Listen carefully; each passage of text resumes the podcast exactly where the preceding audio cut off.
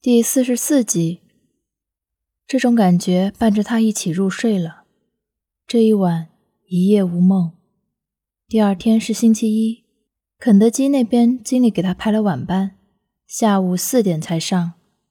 可这之外，早上八点他需要去小区的辅导班里兼职，因而起床的时间倒也没变。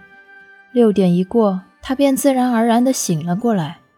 这个点，楚西和楚河都在睡。经过楚西房间门进去洗手间洗漱的时候，他觉得心虚。洗漱的动静比平日里还要小。收拾完之后，便连忙如释重负地出了门。八点到十一点，上午的三个小时一晃而过。走出辅导班所在的单元楼，太阳已经升得老高了，光线明亮而强烈。他看着手机上显示的时间，罕见的有点纠结，考虑接下来的去处和午饭的问题。要不要叫楚河一起吃？要不要回去休息会儿？这些问题突然都显得有些让人为难了。也就在他左右为难，都不知道该往哪儿走的时候，楚河一个电话打了过来，问他下课了。这一问，楚河起床的时间倒和平时基本一致，就昨晚睡得有点晚了。送人家姑娘回房后，他早早的回了卧室。情绪有点躁动的时候，看见那个还没解散的伴郎群里几个哥们儿在聊，抱着转移一下注意力的想法，他也跟着聊了几句。谁曾想，三更半夜的，几个人聊着聊着就起了荤话，最后甚至有人将最近特别中意的几个爱情动作片都发了上来。那几个人嘻嘻哈哈的开着玩笑，他懒得再参与，没跟着聊多久。可怎么都睡不着。群里那几个视频他其实没看，可之前他其实也看过许延川调侃他的时候给推荐的几个经典片儿，不光是那种直白的动作片，还有各种电影、电视被删掉的大尺度资源。最开始看的时候，他其实抱着一种观摩学习的心理，谁让他到现在还是个处呢？好歹是写文了。多多少少都会涉及到感情戏，写感情戏的时候，自然免不了爱情动作戏。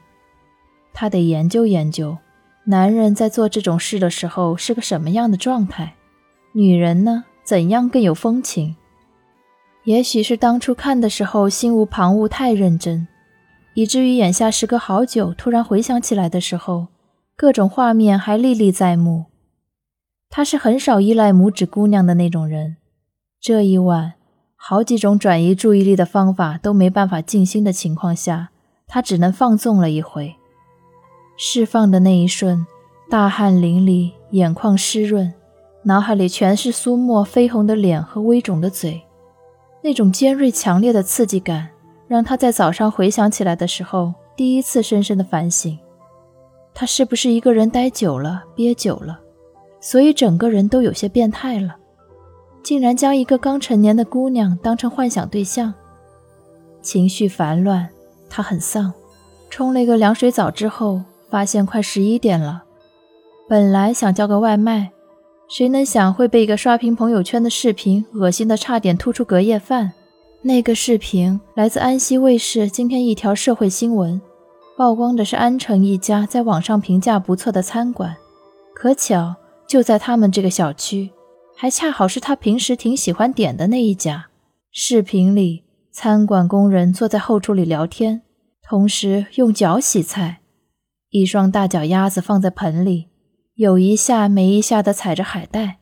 在这之外，那个海带盆旁边，一盆肉丸上落了一层苍蝇，另一盆西红柿都是那种坏掉、快长绿毛的。